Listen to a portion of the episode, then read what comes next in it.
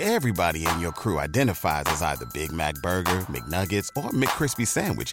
But you're the filet fish Sandwich all day. That crispy fish, that savory tartar sauce, that melty cheese, that pillowy bun. Yeah, you get it. Every time. And if you love the filet of fish, right now you can catch two of the classics you love for just $6. Limited time only. Price and participation may vary. Cannot be combined with any other offer. Single item at regular price. Ba da ba ba ba.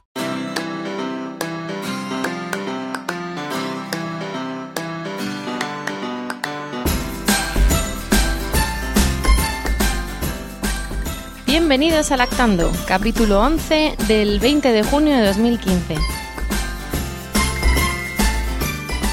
Buenos días, soy Rocío y esto es Lactando Podcast, un podcast sobre lactancia y crianza con apego creado por la Asociación Lactando de la región de Murcia. Este es nuestro episodio número 11 y, y hemos decidido hacer la segunda parte de, de un podcast que ya teníamos, que es el de alimentación complementaria. Para eso contamos otra vez con la presencia de Esmeralda. Buenos días, Esmeralda. Hola, buenos días. Esmeralda es compañera de Lactando, para los que no habéis escuchado nuestro podcast número uno, Alimentación Complementaria. Eh, es, es vocal de la sede de, San- de Puente Tocinos y, es enfermera y sabe un montón de alimentación complementaria y para eso imparte el, y por eso imparte el curso de alimentación complementaria que Lactando intenta organizar todos los años. Por cuestiones técnicas estamos grabando esto de nuevo y, y bueno, al final nos acompañaba Amparo, pero ha tenido que irse, así que desde aquí le mandamos un beso muy fuerte porque ha venido hecha una campeona hoy sábado por la mañana. Quizá oís tazas y oís eh, platos porque, porque estamos tomando un café mientras grabamos esto y, y quitamos un poquito de rato a la familia para, para difundir el mensaje eh, de, de la teta. Y, y bueno, vamos a hablar de, de alimentos, no como los que nos estamos tomando, que a lo mejor no son todos los saludables que teníamos que confirma la regla. pero vamos a hablar de alimentos. Entonces, eh, por hacer un resumen rápido, vamos a aprovechar y, y agilizamos un poquito porque estuvimos hablando en la anterior podcast que había que tener en cuenta varias cuestiones para eh, ver que el niño estaba preparado para comer alimentos. Estábamos hablando de que la OMS eh, recomienda seis meses de lactancia exclusiva. Correcto. Eh, estábamos hablando de que en torno a los cinco meses, siete meses, los niños deben demostrar interés por la comida, pero no es lo mismo el interés que muestra un niño que está comiendo con los padres, viendo los alimentos que pasan por delante de su cara, que el niño que come antes que todo y se toma su papilla del mismo color, o bueno, o se toma su vive y luego pues no, no tiene contacto con esas, Claro. con esos alimentos. Estamos hablando también eh, de, de un reflejo que tienen que tener en la lengua, ¿no, Esmeralda? Ujú. Eh, mm, hablábamos también de que cuando a un bebé algunas veces lo vemos comer un poquito forzado, vemos que le meten la cuchara, saca la lengua, recogen la mamá, la abuela, recoge la papilla con la cuchara, vuelve a meterla por nuevo, de nuevo y Entra y si sale fuera- cinco veces. sí, efectivamente, es una lucha constante con la cuchara. Pues cuando vemos sacar la lengua a ese bebé, el bebé está manifestando lo que es el reflejo de extrusión. Es un reflejo que tienen todos los niños eh, para mantener limpias lo que son la- las vías aéreas y no Porque se lo echan gas. todo a la boca. Son- son- es como sus ojos, ¿no? La boca en ese momento Sí, y todo va. Es la manera que tienen de conocer el mundo a través de la boca. Además, si a eso lo unimos que para mamar o para chupar una tetina tienen que sacar la lengua, que no es que hagan coman como los adultos, que es beber directamente. Eh, muchos de esos niños que para comer sacan la lengua muestran una inmadurez bastante importante. Entonces, mm, a lo mejor sería buena idea retrasar un poquito esa papilla. Entonces nos, te- nos encontramos con niños que un poco antes de los seis pueden mostrar interés y la madre está súper agobiada, nos hace preguntas sobre cómo hago para mantener hasta los seis meses porque yo estoy trabajando, ya se me acaba el banco de leche, el niño come como un cosaco y a ver qué hago. Y entonces le podemos decir que si ya se mantiene sentado y ya está perdiendo ese reflejo, puede empezar con la comida o niños que no muestran ningún interés porque a mí me encanta mi teta y no me pongas a mí esa cuchara que, no, que me da lo mismo, ¿no? Luego hay un porcentaje de niños que ya, aunque se mantienen sentados, aunque ya no tienen el reflejo de extrusión tan acentuado, aunque ya son capaces de, de mostrar sus signos, sus signos de saciedad y de hambre, eh, siguen sin manifestar un interés claro por la comida. Y se pasan los siete meses, y se pasan los ocho meses. Y la clave aquí es no forzar. Efectivamente, ¿no? a un niño no hay que forzarlo nunca, porque además hay niños que se ha visto que retrasan su su momento de introducir otros alimentos porque todavía están muy inmaduros y pueden desarrollar alguna intolerancia a otro alimento que no sea. Que a veces es hasta un mecanismo del cuerpo, ¿no? Que hay que hacerle caso, el, el- que no le apetezca ciertas cosas, a lo mejor les pica la lengua o su cuerpo directamente es que no, no le llama, ¿no? Mm, Sé de muchos niños que a partir del año se le ha introducido, por ejemplo, el huevo, como dicen los pediatras y demás, y que como ya son capaces de hablar, dicen, mamá, me pica la lengua, y se rascan. O sea, eso es una señal de que a lo mejor todavía no está preparado para tomar alimentos. Eso a un niño que es capaz de mostrar sus sentimientos y sus niveles de saciedad y demás, lo puede manifestar. A un niño que tú le trituras el huevo dentro de la papilla, se lo das Le sienta algo mal y no sabes y no qué ha sido, además, porque ha mezclado cuatro o cinco cosas. Ahí voy. Tú ves el vómito, hueles que está ácido, ves que se mancha todo, pero no sabes realmente qué es lo que le ha dado alergia. Si el huevo, si las verduras, si el el quesito que decíamos que se le ha metido en el puro de calabacín. En fin, siempre es buena idea ir separando los alimentos uno por uno y eh, intentar mm, dárselo de la manera más natural posible. Vale, entonces hemos visto los signos de que tiene que tener el bebé, hemos visto más o menos la época en la que empiezan a tener ese interés y hablábamos de que había dos corrientes, ¿no? Teníamos el baby led weaning y, y el molido. Y el molido, sí. en un lado del ring y en otro. ¿Y qué, qué tenemos ahí? ¿Qué También, opciones son? eh, hem- hemos de recordar, enlazados con el postcard anterior, que tenemos que elegir muchas, muchas más cosas. Además de elegir molido o entero. Ay, amigos, más sí, decisiones. señora, sí, señora. Teníamos que elegir si queríamos mm, mantener las estancias más largas o más cortas, eh, siendo conscientes de que si, si sustituimos, perdón, si sustituimos tomas de, de pecho por comida, eh, nuestra producción de leche va a bajar. Y si nuestro deseo es destetar de una forma parcial, pero antes del año, es la mejor manera de hacerlo, pero también ser conscientes de que si queremos mantener la lactancia un poquito más tiempo, lo ideal sería, siempre que la mamá esté en casa, sustituir la toma de leche por ese alimento en concreto. Ahora yo te voy a cortar aquí, porque eso de mantener la producción a mí es una cosa que me chirría un poco en el sentido de que parece que somos, bueno, pues se nos ha criticado a las de lactando o en general a las mamás que optan por lactancia prolongada como chillitas de la teta, como si fuésemos unas vacas lecheras, una fábrica de leche, todas esas cosas. Lo de mantener la producción tiene un sentido. Es que la madre tiene que estar informada. La clave aquí es la información. Ahí está. Y la OMS recomienda un, un año de lactancia Dos. bueno, un- o sea, seis meses de lactancia exclusiva, un año complementado con un poquito de otros alimentos y preferiblemente dos o hasta que el niño o la madre quieran. Pero durante el primer año la leche es el alimento principal. Principal significa que seis meses es, es exclusivo y otros seis meses es principal y mayoritario, pero con un poquito de otros alimentos. otras cosas, efectivamente. Y ahí es donde voy. Si nosotros mm, al final nos hemos tenido que incorporar a trabajar, porque además en este país las políticas de conciliación son escasas tirando a nulas, Deja mucho que desear. Efectivamente. Y además, cuando hemos llegado, la hojita del pediatra nos dice que es que al llegar le toca la fruta por la tarde, que no se la ha dado el cuidador por la mañana, entonces llega la mamá y pierde otra toma de leche para darle la fruta, pues nos encontramos con que hay casos en los que efectivamente la producción baja. Y entonces sí que se hace realidad el me estoy quedando sin leche. Y como me estoy quedando sin leche y tengo que darle durante un año principalmente leche, acaban comprando leche de fórmula y haciendo lo que es un destete dirigido. Entonces, Claro. para quien lo quiera hacer, perfecto. Pero la madre tiene que saber que esa introducción de alimentación complementaria en muchísimos casos pasa nos ha, vamos, nos ha llegado de muchas madres porque a los seis meses lucha con el niño para meterle la cuchara, a los nueve meses lucha con el niño para que siga queriendo algo de teta, porque el niño al final ya se ha acostumbrado a otras cosas. Y nos encontramos con que ha pasado una, de una lactancia exclusiva fantástica, sin ningún problema, a los seis meses y a los nueve meses destetado. De ahí la importancia eh, de que sepan que tienen esas dos opciones. La madre puede decidir, debe decidir libremente cuándo destetar a su hijo. Eh, no tiene por qué optar por el destete dirigido que le hace el pediatra, porque muchos pediatras siguen haciendo una sugerencia de tal manera que si haces al pie de la letra lo que te dicen en la hojita. Claro, a lo mejor el pediatra no quiere destetar. Pero es que muchos Pero pediatras ni siquiera si tú a un niño le estás metiendo eso. 350 de papilla de verduras y antes no le has dado teta, lo normal es que después no quiera teta. Porque está hasta arriba de papilla.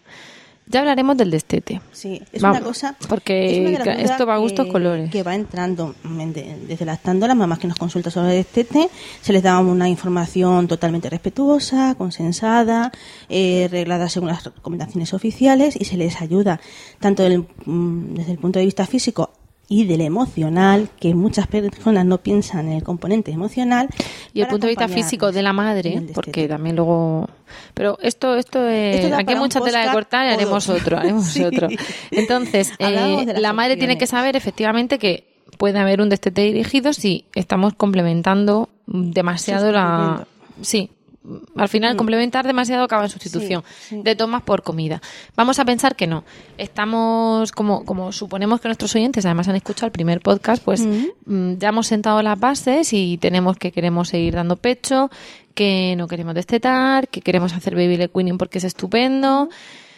Pero ahora yo, madre, me encuentro con que qué hago de comer, porque Vale. tú nos cuentas, ¿no? En ese curso de alimentación que impartes en Lactando, por cierto, mm, ¿tenemos fecha ya o se lo dejaremos para De otra sorpresa? Lo más probable es que sea ya la vuelta de vacaciones porque hemos tenido ahí un reajuste familiar interno y no nos hemos podido poner de acuerdo con las fechas. Pero anunciaremos próximamente un Lo curso. anunciaremos con tiempo y intentaremos que haya como dos, dos ediciones del mismo curso. Que suele, suele llenarse la primera y se como con la segunda. Generalmente se quedan bastantes mamás fuera y queremos que todas las mamás reciban esa información. Bueno, pues entonces ya, ya te preguntaremos y lo diremos en nuestra página web, en, el, en Facebook, en Twitter y todo.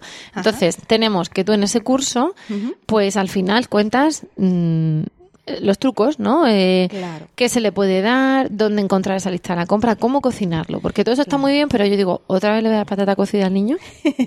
Cuéntame. Pues, ahí, en eso consiste. Seguimos con las opciones y con las decisiones. Eh, dentro de una misma corriente tú puedes elegir eh, hacerlo de distintas maneras. Tú tienes que saber que tiene distintas opciones. Está la opción de cocinar para tu bebé, que supuestamente es la opción que a todo el mundo le interesaría más, adapta más al niño y tal.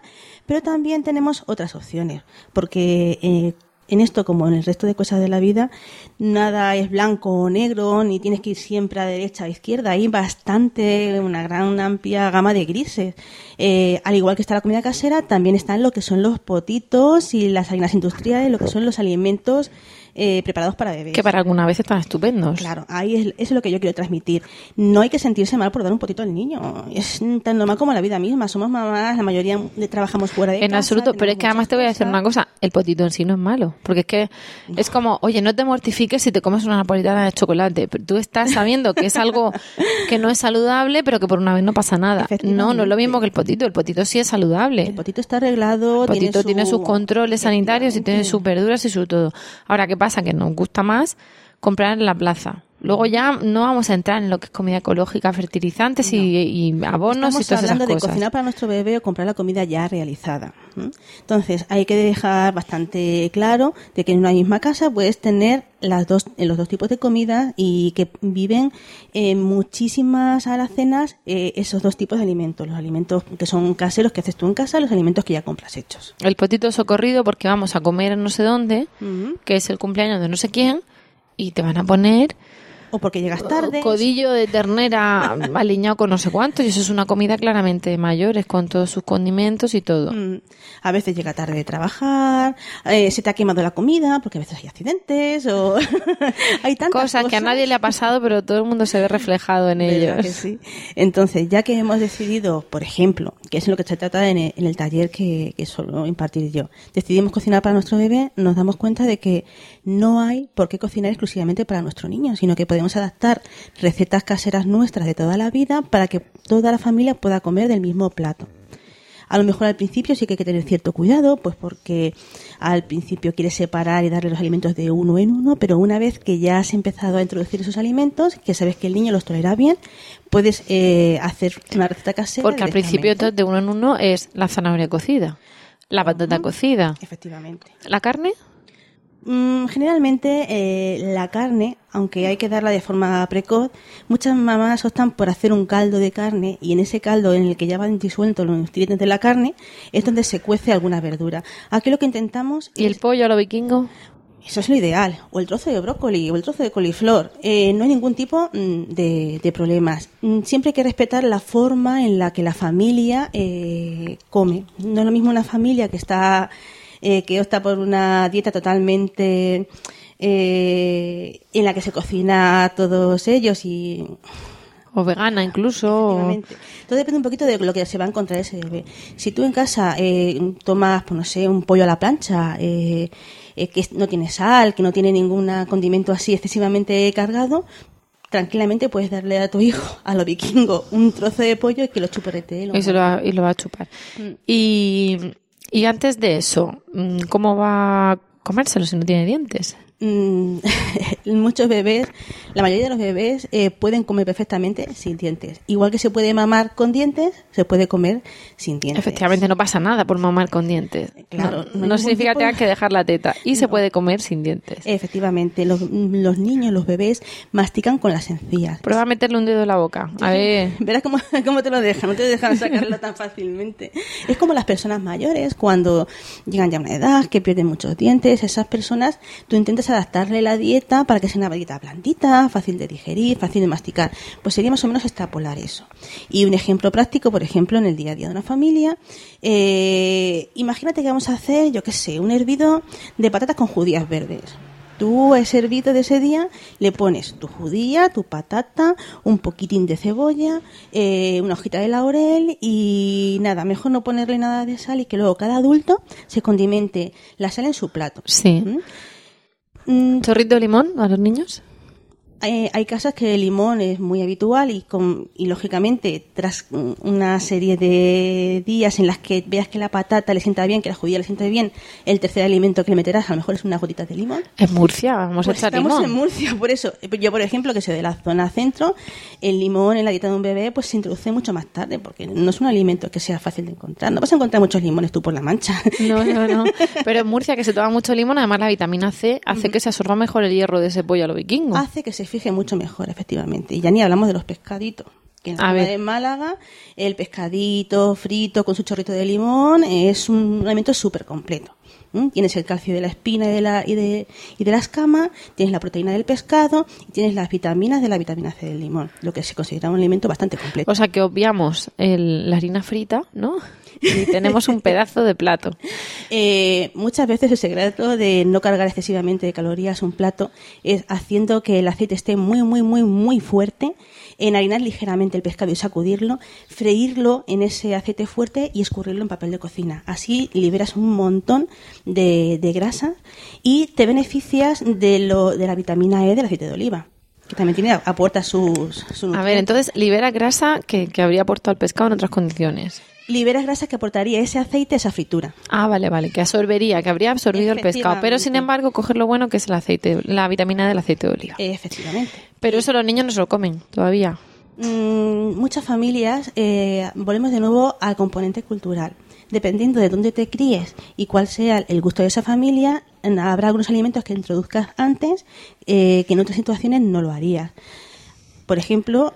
De aquí nos escuchan en Estados Unidos, nos escucha en Inglaterra, nos escucha en otros puntos de, España, pero centrémonos en una dieta mediterránea que al final es la que en España debería de, darse y que además eh, muchos de nuestros oyentes viven cerca de nuestra zona. Estamos en, en, la costa, llega el verano y nos vamos a un chiringuito de playa.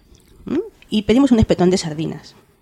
La sardinita, mm, pecan un poco de tener mucha sal, pero una sardina que está hecha a la brasa, eh, es posible que el bebé en torno al año eh, la pruebe y que sea totalmente natural y la asimile perfectamente.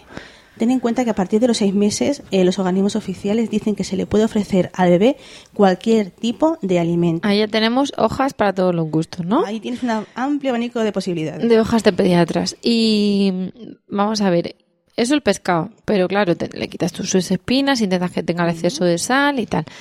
Eh, ¿Qué me cuentas del huevo y del queso y lácteos y tal?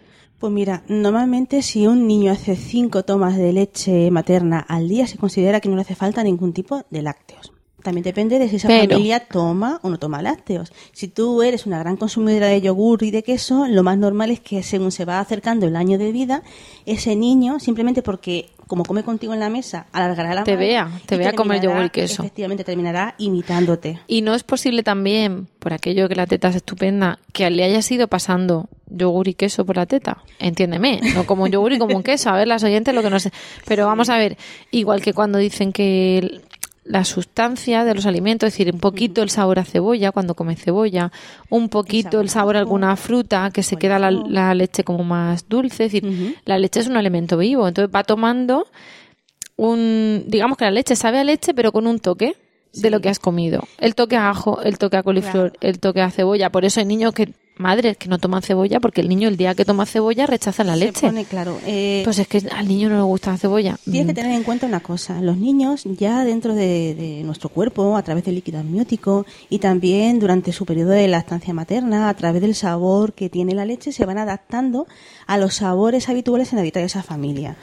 Eh, por eso, mm, cuando se les introduce directamente en lo que es en la dieta familiar, dieta que se adapta un poquito a las nece- a las necesidades de consistencia y de, de- de esos niños, suelen aceptar mucho mejor la, la comida. Así que es una opción totalmente válida. Vale, pues ahora te, te voy a seguir preguntando por, por esa introducción de alimentos, pero antes te voy a hablar porque tenemos un patrocinador y es eh, una chica de Mataró que se llama Lulu Ferris a la que, como a nosotras, pues el nacimiento de sus hijos le, cambió la vida, a sus hijos Jan y Paul. Y con esa inspiración empezó a crear accesorios y complementos para ellos y ahora los vende en su web que es luluferris.com. Ahí vende los productos que fabrica y además tela y otros materiales para que nosotras, si nos apetece, seamos los que, las que hagamos nuestras creaciones. Y tiene además cursos presenciales y encargos a medida que completan una oferta fantástica de productos llenos de cariño y atención al detalle. Entonces, si queréis, pues me entráis a luluferris.com y ahí veis todo lo que todo lo que estamos diciendo. Y ahora te vuelvo a pedir que me aclares eso. Mm, Yo me, me voy cargando como no de constipado ni de alergia, pero algo me, me voy oyendo rara. Ya me dirán luego los oyentes, ¿no? A lo mejor es que por la mañana no sabemos. Eh, te he preguntado por eso, por el pescado y, y estábamos hablando del huevo del lácteo y de si de si pasan a la leche, porque yo entiendo que ya ha habido un contacto muy muy ligero, pero ha habido un pequeño contacto precoz. Eh, cuando además ese niño vea que se lo come a lo mejor el hermano o el primo, si tiene hermanos o primos mayores, lo normal es que se van al plato. Efectivamente. Y además entramos en, en los abuelos o en la gente que le mete al nene el, el dedito con merengue al niño. Dale Entonces, un poquito que pruebe, que no pasa nada. efectivamente, vamos a ver. Tú dices que un niño que ha tomado mm, que toma más de cinco tomas de leche materna al día ya tiene el aporte de lácteo cubierto. Pero claro, ahí donde quiero yo, por un lado, que vea al, al hermano o a la hermana comerse su yogur y él brama porque también quiere un yogur. Entonces, no le hace falta ese yogur, pero Realmente no le hace falta ese yogur. Tampoco va a pasar nada si lo prueba un poco. Lo que tenemos que tener eh, claro es que no es obligatorio introducir los lácteos ni necesario antes del año de vida. Ni por supuesto el, el mi primer yogur, mi primer marca que no se dice, mis primeras cosas adaptadas, que al final están, son yogures iguales que los otros, hechos con leche mm, de fórmula, digamos, de leche adaptada, eso sí, es lo que bueno que tienen, Ya. pero tienen el mismo aporte que otro yogur en cuanto a calcio y cosas Y así, de proteínas y demás. Lo mejor es mm, y tienen ese tipo más de azúcares Y son cinco veces más caros. y son más caros, pero sobre todo además están muy azucarados, son muy dulces. Suelen ser muy azucarados porque los niños mm, cuando prueban el azúcar es como si se engancharan. Un niño que no ha probado nunca el azúcar pues es un niño que no conoce el mundo del dulce. Pero un niño que lo ha probado ya por primera vez es un niño que siempre va a preferir un alimento azucarado a un problema a un mm, alimento total. Aparte, perdóname, mm, hace tiempo vi un mapa de la lengua Ah. y al principio las papilas gustativas del dulce están más, más más desarrolladas. Es como presentes. y luego empieza ya el ácido y el amargo. Entonces yo creo que aparte hay un componente ahí, lo digo porque luego nos culpabilizamos. A este niño le gusta el chocolate porque yo le he dado chocolate. A ver, Están es que para que les guste más. con, con dos años les va a gustar el chocolate y con 18 la mostaza. Mm. A lo mejor le sigue gustando el chocolate, pero la mostaza no se la puede dar antes, aparte de que sea fuerte y tal, pero es un sabor amargo que de niños no les va a gustar. Y es porque tiene ahí su componente biológico de que las papilas gustativas están más desarrolladas las de una zona que las de otra. Dicho eso, porque muchas veces toda la culpa nos la echamos a nosotras mismas, pues eh, hablamos de, de esa exposición a, a los alimentos, a los lácteos. Yo pienso también en, en un, un día de estos corto, pego un estornudo y seguimos grabando, porque me estoy encontrando una pelota aquí en la nariz. Eh, nos encontramos, por ejemplo, con que la vacuna que se le pone a los niños al año lleva huevo Sí. o lleva no sé qué de huevo. Últimamente ya las están trayendo, prácticamente ya no se cultivan un embrión de, de pollo de huevo, de, de huevo de pollo, como, como hacían antes, pero sí es cierto que siempre se aconseja antes de la vacuna triple vírica haberle dado huevo y tal. Mm, Vale, y pienso en, en el, en, el, en el niño que le das merengue de su tarta de cumpleaños de un añito. O pienso en el abuelo que a los nueve meses es el cumpleaños de un familiar y le dice, toma, y le mete, el- en lugar de mojarle la chupeta en, en champán, ¿no? Que también lo hemos Sí, visto, sí. pues le dan el... Entonces, yo te digo el tema de la exposición a los alimentos porque a veces eh, lo prefiero no ya por si le hace falta o no le hace falta ese aporte lácteo, sino para tener yo un control de que se lo acaban de dar, de qué edad tiene, de que no le da alergia y de que además, como seguro que le estoy dando teta, esa exposición va a ser Va mucho ser más gradual. efectivamente. Eh, cualquier alimento que se introduzca mm, durante el periodo de lactancia materna va a estar, va a, va a desarrollar menos sensibilidad al niño que cuando se le da ya fuera de lo que es el periodo de lactancia. La leche materna eh, ofrece como una especie de protección frente a lo que puede desarrollar eh, ese alimento. Está demostrado que el gluten y la estancia materna, si conviven más de dos meses, hacen que, en el caso de que se tenga eh, sensibilidad al gluten, esa sensibilidad sea menor. Ocurre con el huevo, ocurre eh, con la leche de vaca, ocurre con el pescado, con muchísimos eh, alimentos. Eh, Es una forma gradual de pasar de nuestra etapa de lactantes a nuestra etapa de niños. ¿no? tenemos también que ver el componente que hemos dicho antes, cultural y familiar. Si en una casa se toma mucho pescado, pues más pronto que tarde ese niño tomará contacto con el pescado y aunque en la hoja del pediatra ponga que la edad del pescado son los 8 o los 9 meses, habrá familias que si no consumen pescado no le darán hasta los 15 meses y no pasará nada y habrá otras familias que si tiene un hermano mayor por ahí dando vuelta, Vale, voy a la hoja del pediatra. La hoja del pediatra pone, recuerdo una, que, que claro, que queda empezar a darles carnes blancas y luego carnes rojas. Luego, entonces al final te hablan de pavo, eh, pollo, cerdo, ternera, cordero. eh, no sé si hablaban de perdiz, de conejo. ¿Tú, tú das todo eso a tus hijas? eh, ¿En la hay que semana? tener un poquito de sentido común. Eh, lo ideal sería no ofrecer carne ¿No te encantaría tener 100 dólares extra en tu bolsillo? Haz que un experto bilingüe de TurboTax declare tus impuestos para el 31 de marzo y obtén 100 dólares de vuelta al instante. Porque no importa cuáles hayan sido tus logros del año pasado, TurboTax hace que cuenten. Obtén 100 dólares de vuelta y tus impuestos con 100% de precisión. Solo con Intuit TurboTax. Debes declarar para el 31 de marzo. Crédito solo aplicable al costo de la presentación federal con TurboTax Full Service. Oferta sujeta a cambios o cancelación en cualquier momento. Carnes raras, carnes que no estés tú acostumbrada a comer en casa. Bueno, yo entiendo que ciervo no le vamos a dar al niño, pero estoy pensando en que te sacas del pollo, la ternera, el cerdo Y el pavo y poco y más el pavo tienes. Mm. Y sí, un día vas a comer un arroz y conejo, es estupendo. Y en Navidad va a haber cordero de no sé qué, pero lo normal es que en el día a día, Sí, solamente le des un tipo de, de, de carne. o una carne blanca, una, yo pienso en pollo y ternera, Lo blanco mismo pasa rojo. Con las frutas y con las verduras. Tú cuando tomas verdura en casa, pues tendrás costumbre de comprar pues ciertos tipos de verdura. Pues la judía verde, el puerro, la zanahoria, or- verduras y hortalizas. ¿m? Eh, y realmente al niño lo que vas a empezar cuando tú te dice el pediatra... Pues si "Empieza a tú jamás tomas verduras". brócoli, en tu casa no va a haber Si tú no- brócoli. efectivamente, si tú no comas brócoli, no vas a tomar brócoli. Pero tú imagínate que es que el puerro a ti no te gusta. Lo más normal es que aunque De hecho, Esmeralda, a mí el puerro no me gusta. Pues está claro que si algún día en casa tú haces un puré de calabacín, aunque en la receta del puré de calabacín ponga... Y efectivamente en mi 100 gramos de casa, la no receta de calabacín no lleva puerro. Es como si no te gustara el quesito. Hay muchas recetas que pone puré de calabacín y tienes que ponerle 8 porciones de quesito. Si en tu casa no se come quesito, pues está claro que...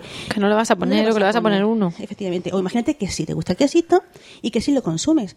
Pero como lo ideal es que la- el bebé comparta la dieta de los padres de mm, una forma precoz, pues durante los primeros meses ese quesito no va a estar presente en ese puré. Vale, y ahora mm, vamos viendo que le podemos dar eh, verduras, que le podemos dar carne, que le podemos dar pescado. ¿Cómo hacemos esos platos?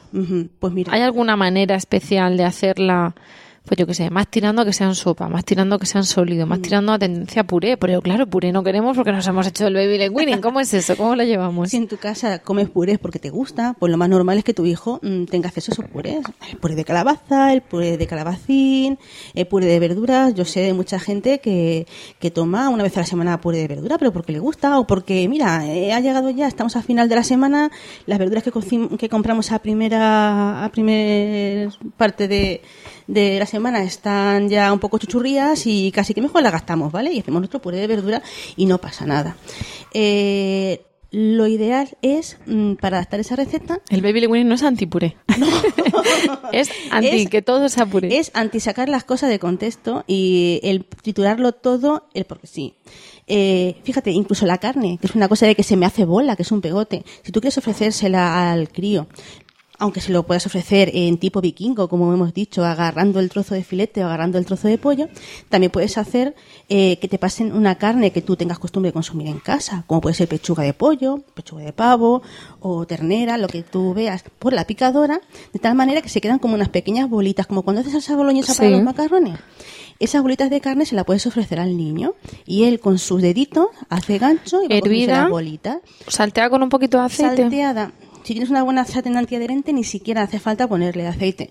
Tú la salteas como si fueras a hacer la boloñesa sin añadirle ningún condimento y esa carne eh, él la va a tolerar perfectamente y la va a coger mm, con mucha Que sencillez. al final es carne a la plancha. Efectivamente. Solo que en lugar de hacerlo en un gran filete, lo has hecho en chiquitín. O sea, que es algo tan sencillo como, oiga, triture un poquito la carne. Porque le estás haciendo microfiletitos a la plancha. Puedes hacer hamburguesa para los adultos con carne picada comprada por ti. Tú haces una hamburguesa para el papá, para el hermano mayor y para ti.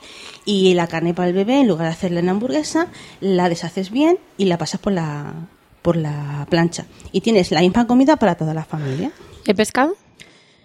Pues el pescado, eh, hemos hablado de la sardina. De los espetos y las sardinas y de eso. los rebozados. eh, mm, Por las raspas. que te eh, gusta el tiene que ser blanco, tiene que ser azul. Mm, un filetito de merluza. ¿Cómo hacemos eso? Muchas veces el pescado blanco se tolera mejor. Mm, Entonces, mejor es empezar con un pescado blanco, pues un- en torno al año, que puede ser la merluza, puede ser el bacalao fresco, eh, la lubina también suele dar muy buen resultado. Mm, Y luego ya, según va pasando el tiempo, y también dependiendo de los gustos de la familia, pues vas metiendo el pescado azul. Puedes hacerlo al horno. Pescados a evitar. Hervido. Eh, lo ideal sería no pasarse con el atún, ni con los pescados excesivamente grandes, por su acúmulo de metales pesados. Pero el atún en lata tampoco. Mm, Mejor no abusar del atún en lata. Mm, mm, Lo ideal sería evitar eh, el consumo exagerado de esos alimentos. La caballa en lata. Dicen que sustituye el atún. Mm, y que no lleva esos metales pesados porque es un pescado pequeño, se parece la al atún. textura es similar, pero evitas, evitas la acumulación de, de- de metales pesados. Supuestamente la caballa y las sardinas en lata tendrían aparte ese aporte eh, de hierro. De hierro y de calcio. Ten en cuenta de que se aconseja mucho las latas, las conservas de pescado, porque al ir el pescado con su raspa y con su escama es donde realmente está la fuente de, de calcio y de fósforo. ¿Mm? Es por eso de ahí lo bueno de ese pescado. Es como todo. En Si lo lata o en tomas- bote, que estamos hablando de un Sí, bote de cristal, bueno, en conserva. en conserva, efectivamente. Eh, tampoco estamos diciendo que no se tenga que consumir nada en absoluto el, el atún. Si Una lata de atún con los macarrones a la semana no pasa nada. Semana, cada 15 días, depende de cuántas personas van a comerse esa lata de atún. No es igual compartir una lata de atún entre cuatro que comerte tú como persona. No, claro, claro. es- Estoy hablando de una lata de atún o dos latas de atún en una fuente de macarrones para toda la familia. Ahí está. Y eso lo puedes hacer una vez a la semana o dos veces a a- al mes. Mm, pero lo que tenemos que evitar es comer una lata de atún todos los días. que Es otra cosa que también he visto la tendencia a repetir. Hay que comerse una lata de atún toda la semana. No necesariamente. Ajá, pues mira. Todo Y- depende de los gustos de cada uno. ¿Y qué más? ¿Qué más? Eh, recetas. Mm, Dinos algo. Nuestras lectoras van a querer tirar de, de recetas para ir al supermercado y coger esto, esto, esto para hacer no Pues sé mira, qué. eh, en el taller hablamos mucho de cómo hacer una papilla casera de, de cereales con hierro. Que es tan simple como hacer un caldo casero con la carne que tú tengas costumbre, con las verduras que tú tengas costumbre, y cocer en, en eso cualquier tipo de, de sémola eh, de cereal. Ah, quitar luego los cascos de la carne o las verduras y te queda el caldito. Cuelas el caldo. Y ahí lo en metes ese en- caldo puedes cocer un par de cucharadas de arroz, o de polenta, que es el maíz, o de sémola de trigo duro, o un puñado de arroz directamente. Eh, y Hay arroces que son en polvo que no son de farmacia, que es arroz. No, no, arroz, no, arroz, es solo que lo han triturado. Efectivamente, eso se llama sémola, sémola de arroz, que lo que hace es que tienes una papilla de cereales casera súper buena. Simplemente el caldo, un caldo de normal y corriente, casero, filtrado. Eh, le pones migas de pan, le pones pan, lo- deja que se consuma ese caldo el pan y tienes una papilla perfecta de cereales para tomar en Porque claro, tienen menos cantidad. Eh, intentamos siempre que los alimentos de los bebés sean concentrados, no pueden ser aguache.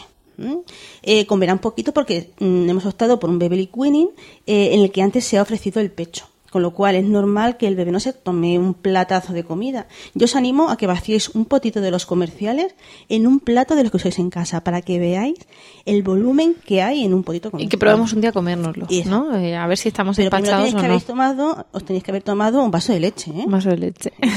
vale. Experimento, ya os lo contaremos. Entonces tenemos ese caldo de verduras. ¿Cómo, aparte platos con verduras, qué, qué sugieres? Pues siempre es interesante mezclar la verdura y la fruta con algo que sea más calórico. No hemos hablado de las legumbres, Esmeralda. Mm, madre mía, las adoradas legumbres. Muchas personas, eh, los guisantes, que es una legumbre, la trata como si fuera una verdura. Mm, entonces, lo mismo, a partir de los seis meses, en cualquier casa que se tome legumbres, se le puede ofrecer libremente la legumbre al niño. O bien... ¿Garbanzos chafados o se los puede comer ya? Eh, es muy interesante ver a, bebé- a un bebé jugando con los garbanzos, porque con el bebé lingüine lo que le ofreces al niño es el poder de eh, disfrutar de la comida, el poder experimentar con ella, ver qué textura tiene, qué olor, qué sabor y cómo se cae al suelo y el sonido que hace. Hombre, ¿cómo caen las cosas? cómo caen las cosas, Entonces, en una olla gitana, por ejemplo, Mm. que aquí se llama olla gitana, no sé, que al final lleva patata, calabaza, zanahoria, garbanzos. Eso es perfectamente compatible para to- con Eso es toda la perfectamente familia. compatible para toda la familia. Simplemente hay que tener la picardía de eh, condimentarla al final, que cada adulto en su plato añada eh, la sal o la pimienta que considere oportuno para sus gustos. Vale, ¿Mm? guiso de pollo. Guiso de Patata, guisante, zanahoria, pollo, rojita de pimiento. Perfectamente compatible. Estoy diciendo lo que me dice la foto mental. Ahora uno le pondrá no sé qué, otro le pondrá no Claro, sé ahí, cuánto. ahí está ¿eh? lo bonito de cada familia, que tú mm, no eres rígido, tú vas a ir adaptándote a tus gustos y a lo que tú dispongas en la nevera. ¿Mm? Lentejas, con o sin chorizo. Mejor sin chorizo al principio. Aunque ten en cuenta una cosa. Os toca lenteja el- viuda, familia, hasta que llegue la- en hasta que el niño crezca un poco. El niño haya probado el chorizo del plato del hermano, no vas a volver a hacer comer lentejas viudas a un niño, porque son muy listos, ¿vale? Pasta. Eh, ideal. Es un alimento to- totalmente completo, fácil de coger con los dedos, blandito, que se atasca menos.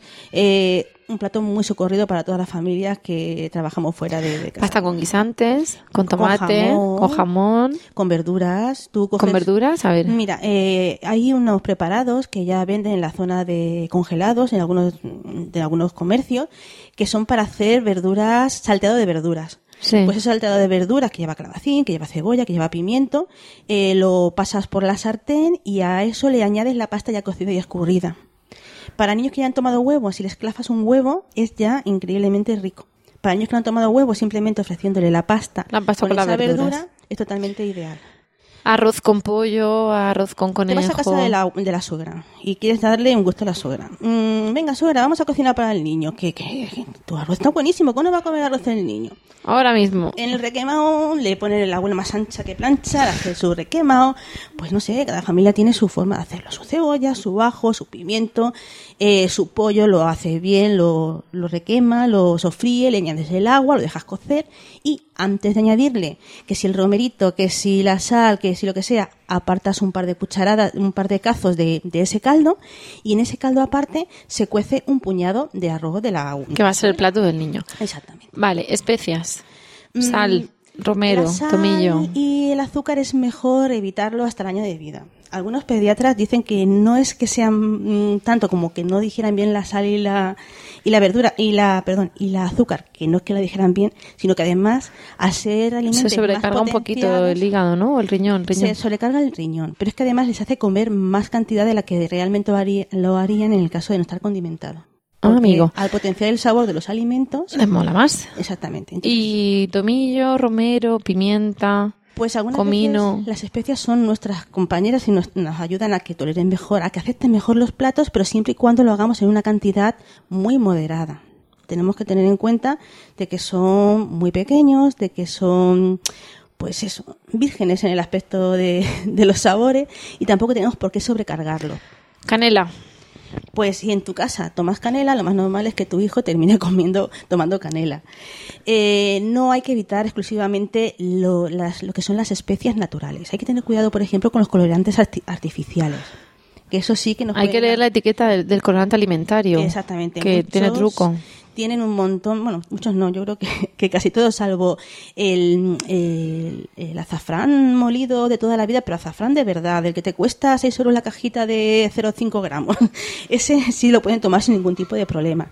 Pero el colorante artificial, además de tener gluten, que hay muchas personas que saben que muy poquitas marcas no tienen gluten, eh, tienen un montón de aditivos que pueden causar problemas en los niños y en los adultos. Lo pone en la etiqueta, Lo además. pone en la etiqueta además. Pone en la sí. etiqueta, echarle Los un niños vistazo. hiperactivos deberían evitar a toda costa eso. Y bueno, por supuesto, damos por supuesto que no vamos a ofrecerle aperitivos salados a nuestros hijos. Pero es que los aperitivos salados que tienen cosas amarillas eh, son bastante, bastante perjudiciales para los niños que son especialmente activos. Pero entonces, adi- mm, condimentos, es decir, ¿el especial salsa barbacoa? No. Eh, ketchup. Mejor que no. Mm, Puedes hacerlo Y estoy pensando no en un bebé de 6 meses, sino en un niño de 18 meses, ¿vale? Ketchup. Mm, si que es tomate. casa- Decían que no era tan malo. Lo que pasa es que se relacionaba con la comida basura. Claro. Pero que el ketchup en sí era tomate con azúcar, pero que llevaba licopeno y que estaba Depende estupendamente. un poquito de cuánto ketchup vas a tomar al cabo de, de la semana. Puedes ofrecerlo pues como un suplemento en determinados momentos de mm, como si fuera un extra, por ejemplo. O también puedes hacer- optar por hacerlo tú. No deja de ser tomate con aceite, con alguna verdura, que lo puedes pasar muy bien, muy bien, muy bien por la, por la batidora. Quien tenga máquinas comerciales mm, Se puede decir, se si es puede. que la termo, La hija. termo lo exige toda la vida. Llega un momento en que mm, en el mismo bote eh, vacío del ketchup anterior puedes envasar tu propio ketchup. Ahorras dinero y sabes perfectamente qué es lo, lo que lleva. Le has podido echar un poco de azúcar para que pierda el grado de acidez del tomate. Ya, pero una cucharada de azúcar en 500 de ketchup es que realmente es que es mínimo, te da el toque de sabor y sabes- quitas la acidez. sabes realmente cuánta azúcar le has añadido. En el otro ketchup no lo sabes. Lácteos. Ay, los lácteos. Pues mira, las mamás que han hecho banco de leche. Puedes volver otro día, ¿eh? pero yo estoy aprovechando y te saco aquí el pringue, entonces empezamos a hacer repaso. Y de hecho, me voy acordando, luego ya Sí, veremos. sí. eh, No le hemos preguntado a Esmeralda, bueno, pues si no le habéis preguntado a Esmeralda o, no le he preguntado yo en este caso, soy la culpable, luego nos podéis poner un mail a la, para las dudas, ¿vale? Porque yo he hablado de los guisantes, pero a lo mejor hay una mamá a la que le encanta, yo qué sé, la, La soja. berenjena, la soja, la soja, ya me has tocado la soja. soja, la soja. En fin, mm, te he dicho el ketchup. Hablarán de las salchichas, hablarán de los precocinados. Mm. Eh, es igual un calabacín cortado en daditos metido en una bolsa congelada que el que tú vas a comprar en la plaza. A mí me vale perfectamente el calabacín en dados para hacer el salteado que acabas de comentar. Hemos hablado de las especias, de la sal, del ketchup. Yo voy haciendo como un repaso mental. Mm. Entiendo que no meto mantequilla, que no meto bollería, que no meto eh, nata, cosas- pero claro, entramos en los lácteos, en el yogur. Es que claro, es un yogur natural azucarado. Eso ya lo Todo ese tipo de cosas. Antes. Eh, va a depender mucho del factor eh, familia, el factor sociedad. Es lo que, no, lo que vamos a tener a mano, es aquello que vamos a, a- a consumir. Si tú no quieres consumir un producto, la mejor forma de no consumirlo es simplemente no comprar. No comprar. Vamos, a- bueno, yo te digo que, que hay alguna- algunas cosas que luego irá en cuestión de familia, pero si te parece, como al final estamos aquí, que luego le cogemos el gustazo del micro, vamos a hacer así un, un menú de dos días, por ejemplo, y cerramos. Vale. ¿De qué edad estamos hablando? Estamos hablando de un niño de 12 meses que ya ha tomado de todo. Muy bien. O un hombre de 40 años. Entra aquí. soy- Buenos buenas, días. Soy, soy Emilka, Buenas. el productor, el responsable de que la primera toma de este podcast no haya salido. No sé si se ha Sí, dicho se puede decir. No sé si Sí, se ha dicho Hemos ya. querido correr un tupido velo, pero... Y eso, piensa en un menú. Pero no- tú piensas que es un menú, sobre todo cuando los que ya tenemos unos niños que tienen cierta edad. Nosotros en casa tenemos a Isabel de cuatro años y pico y Emilio que tiene De dos. que tiene dos y pico también. Y, y ya, digamos que intentamos comer Una todos. familia tipo. in- Intentamos comer todos juntos, ¿no? Ya Luego- hemos, ya hemos quitado las primeras cautelas de exposición de los alimentos Los primeros miedos, las primeras dificultades. y el, y, el, y el que hayan tomado contacto con esas Ajá. comidas, Venga, ¿no? Entonces, con esa un menú, un menú de dos días, desayuno, reto, comida, cena y, y así damos ideas prácticas. Pues mira, eh, nos levantamos y un desayuno saludable puede ser algo de fruta, algo de cereal y algo de lácteo. Si los mayores nos gusta la leche y lo consumimos, pues nuestro café con leche. Eh, si nos gusta la fruta, pues podemos pelar una manzana, o trocear una pera, o hacernos un zumo de naranja. Y como hidrato de carbono podemos tomar una tostada de aceite. ¿Mm? Muy bien, con su aceite de oliva crudo, fenomenal. Vale. Media mañana. Los niños igual. Sí, yo estoy partiendo de que los niños todo igual. El café no, pero todo lo demás el café igual. No, la teta su leche, eh, el pan en aceite y déjale chupar la pera, déjale comer manzana o darle un traguito de tu zumo de naranja. Porque a todo esto, como son tan pequeños, sobre todo Emilio, pues realmente no va a comerse una ración, lo que va a hacer es compartir tu ración. Que eso es muy frecuente. en Bueno, cuando lleguemos a los macarrones te lo cuento. Media mañana, pues lo que tengas tu costumbre normalmente hacer. Hay personas que se llevan una manzana al trabajo, que prefieren una tostada también a media mañana, o que prefieren un bocadillo. Los A los niños les vamos a dar un yogur y una fruta, ¿te parece? Por ejemplo. Para alternar. Porque la manzana del adulto, yo no sé tú, pero acaba en los pies, ¿eh? A los 10 minutos Sí, eso ya se ha consumido hace tiempo. que me den que me den una hora una vaca con pollo porque no, porque esto ya está consumido. Eh, la comida. La comida, pues imagínate que hoy toca pasta. Hoy es sencillo. Pues la pasta como tú la quieras preparar, o bien boloñesa, o bien con atún, o bien con verdura. La vamos a hacer con caballa. Vale, de acuerdo. La vamos a hacer con caballa y Un sofritito con un poquito de, cebolla, un ajito, tu tomate, tu caballa y la, y la verdura, perdón, la pasta escurrida. Pasta a ser posible integral. Depende de qué gustos tengas. A partir del año se le puede ofrecer integral también a los niños. Todo depende un poquito de cuáles sean las Se apetencias. los supone que tienen menor familia. índice glucémico Se y que eso hace que se absorba mejor. Pero hay familias que no consiguen hacer comer a todos los componentes de la familia esa pasta integral.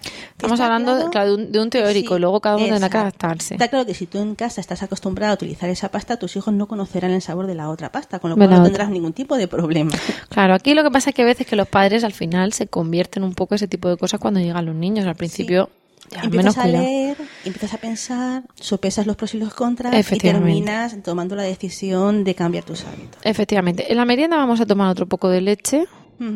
Otro poco de leche y como no vamos a salir al parque porque queremos correr, jugar y saltar, estamos en temporadas de cerezas y nos vamos a coger una bolsa con un puñado de cerezas ya lavada y vamos a ir picoteando cerezas en el parque.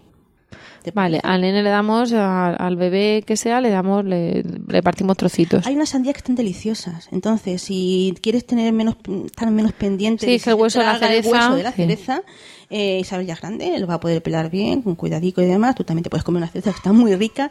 Pero para el peque vamos a llevarnos un tape con cuatro o cinco trozos de sandía, que lo pueda coger así bien, que se chorree bien por el brazo. Sí, sí. y que se ponga. Porque del parque van a la bañera. Efectivamente. Como vamos a la bañera, no nos importa. ¿Qué cenamos? ¿Qué hemos comido pasta? Pues Tenemos mira. pasta con caballa, que hemos tenido algo de proteína. ¿Qué se cena? Pues mira, puedes cenar un poquito de verdura cocida, una menestra de, de verdura, eh, sí, La aceptación familiar luego es complicada, ¿eh? y una ensalada.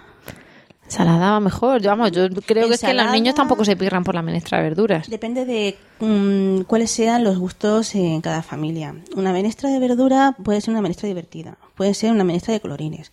Puedes hacer una menestra con zanahoria, con maíz cocido, con un poquito de judía verde. eh, y realmente eh, hay una verdura que se parece a la coliflor, pero es mucho más suave, que se llama romanesco, que da mucho juego y no es muy conocida. Eh, si haces una menestra con muchos colores y la dejas al alcance del niño para que sea el niño quien la coja Cocida, con sus dedos, con un chorrito de aceite crudo. Ahí está. Eso le va a animar, aunque sea, a explorar. Entonces puedes hacerle eso. Y mm, si hemos comido pescado por la mañana, pues vamos a poner un poquito de, de carne, pues yo qué sé. Un filete de pavo a la plancha. Con lo cual hace la, la menestra de guarnición. Vamos al segundo día. Vamos a repetir las, los desayunos y las meriendas. Efectivamente, generalmente los desayunos y las meriendas, salvo determinados... mm, Cambia la fruta. Le podemos dar alguna vez alguna galleta, alguna cosa así. Sacamos bocadillo por la tarde porque no te ha dado tiempo a comprar, no tienes mucha fruta. Y porque el pan va estupendo. Exactamente, y el pan lo van a quemar corriendo en el parque y jugando, así que un pequeño bocadillo con un poquito de... Aparte que, que, que lleva sus nutrientes el, el pan integral, ¿no? Por supuesto. Que no echas solo por si va a quemar o no, sino que le das complementan. poco de energía, claro. Hay días que le darás bocadillo, otros días que le darás mm, fruta. ¿Qué lleva ese bocadillo? Mm, pues también depende un poquito de los gustos. Hay niños que no les gusta el fiambre, aunque parezca extraño, y llevan solamente aceite y sal o tomate y ya está. Hay otros niños que les puedes poner un poquito de jamón de york, mejor sin fosfato, eh, jamón serrano de toda la vida. Ten en cuenta que tiene mucha sal, sí, pues no le vas a darle jamón Pues una serrano todos lonchita los días. en todo el bocadillo. Un poquito de chorizo. Mm, también va a ir mucho ligado a la zona en la que vivas y a los gustos de cada una de las familias. Sí, lo que se intenta es evitar el bocadillo de mantequilla con azúcar, ¿no? Básicamente. Por ejemplo, o, o tomar Nutella todos los días. Efectivamente. Esas cosas hay que dejarlas como momentos especiales y puntuales que siempre viene bien. Por una vez que no me diga el nutricionista, no pasa nada porque tomen Nutella, ¿verdad? No pasa nada que porque tomen Nutella una vez mm, cada 15 días. Lo que no puedes hacer es un poquito de Nutella para mm, el colegio y para la merienda todos los días. Vale, hemos, hemos hablado de los desayunos y las meriendas. Eh, el segundo día, que es el último de nuestro ejemplo, ¿qué vamos a comer? Pues vamos a comer una olla gitana, como has dicho tú.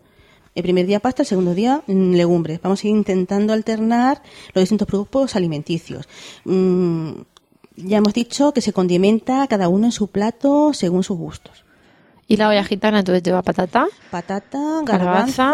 eh, calabaza, eh, cada- como cada uno lo hace según sus gustos, pues eso. pero Aunque no nos guste la calabaza, no hace falta que nos comamos el trozo de calabaza porque habrá dejado el, la caldo, llevará...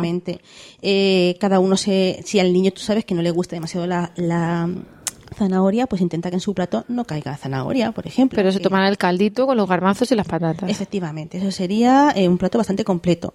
Y por la noche, eh, pues podemos coger y hacer una ensalada, una ensalada que tenga pues un poco de lechuga, maíz de lata, eh, tomate de estos que son tan dulces que se llaman pata negra, ¿sabes cuáles te digo? Como, como nombre no, pero vamos, lo Sí, los buscaremos. rizados son tomates Vale. que están muy dulces y que están menos ácidos, son mejor tolerados por los niños y por los adultos. Una vez que pruebas ese tipo de tomate, por ejemplo, pues, el tipo RAF, creo que se llama RAF, es que Sí. yo los conozco, pero no Sí, sé. como muy RAF ya bien. me suena más. Vale. hay niños que les gusta la lechuga, hay niños que no se le ha dado la oportunidad de saber si les gusta la lechuga o no. Eh, hay zanahoria que viene ya cortada en hilitos, en fin, puedes jugar un poquito, ir cambiando los componentes de una ensalada. Y como ese día hemos tomado por la mañana legumbre, vamos a complementarlo, vamos a hacer un, un pescado. Por ejemplo, como no tenemos mucho tiempo, vamos a coger una rodaja de merluza, la vamos a meter en un plato en el microondas y le vamos a dar unos minutos para que se cueza eh, al vapor. Y ya tenemos la cena preparada. Cena entonces, en un par de días hemos ido mm, viendo todos los grupos alimentarios.